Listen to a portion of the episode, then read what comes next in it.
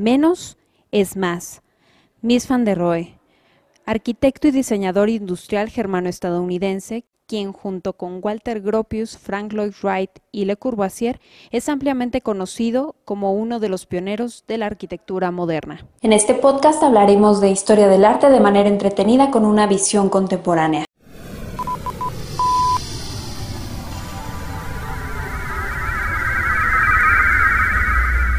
Sepultar el pasado.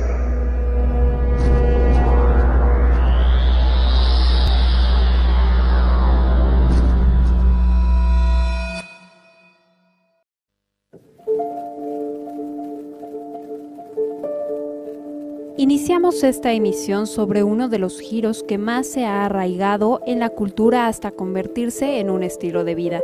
Me refiero al minimal.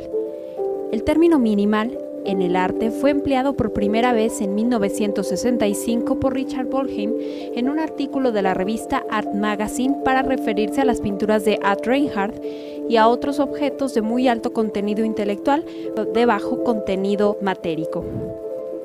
El minimalismo se desarrolló en la década de los 60, evolucionó la concepción de la relación de la obra de arte con el espacio presupuesto por la escultura de la tradición, ya que a partir de entonces no dependería totalmente.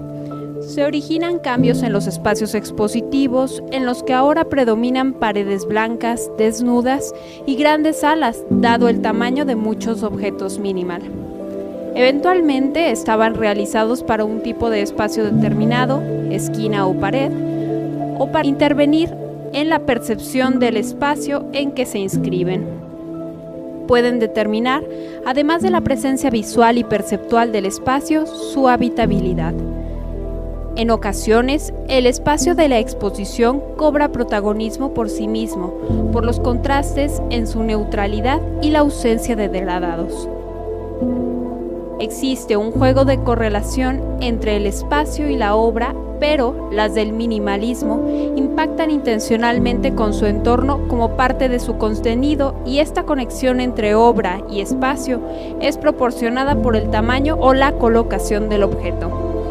Se podría decir que el espacio es en el minimalismo el lugar en el que se produce el encuentro entre sujeto y objeto y la experiencia de la obra, ya que todos los factores se relacionan entre sí para poder configurar la experiencia estética.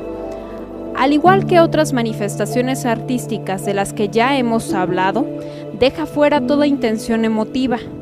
Las obras minimalistas en su mayoría son poliedros regulares, aislados o en serie, hacen referencia a la industrialización, se trata de objetos geométricos simples que pueden ser de varios materiales. La separación con los objetos del mundo no es tan significativa, ya que son muy similares y se presentan de manera mundana y cotidiana, dejando de lado la parafernalia del mundo del arte. Los colores utilizados en el arte minimalista son colores puros con un alto nivel de contraste con los fondos, acabados aparentes que permiten ver las texturas originales de los materiales sin cobertura alguna.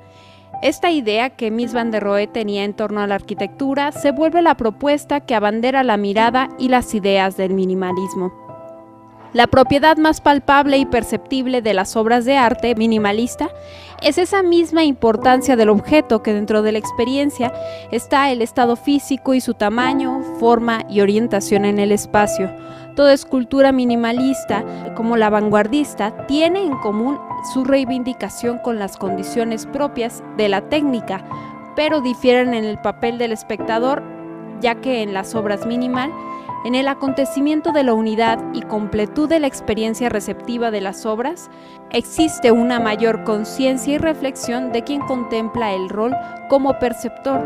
Se requiere de él una actitud diferente.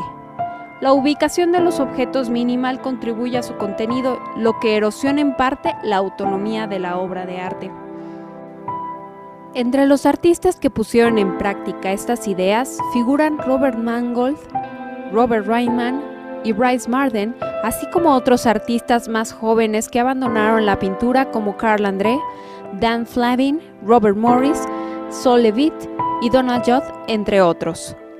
El minimalismo influyó en trabajos de Earth Art o Land Art tempranos de Smithson, Walter de María y Robert Morris y en el primer arte público y Site Specific de Richard Serra. Continuaremos platicando en la siguiente emisión de Sepultar el Pasado.